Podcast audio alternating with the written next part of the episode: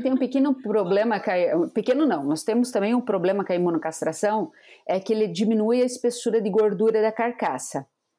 E quando diminui a espessura da gordura da carcaça, essa gordura ela fica mais insaturada, porque começa a depositar gordura mais via nutrição, pouco síntese de gordura nova, o síntese do novo que a gente fala que vem de carboidratos, proteínas, que é a gordura saturada.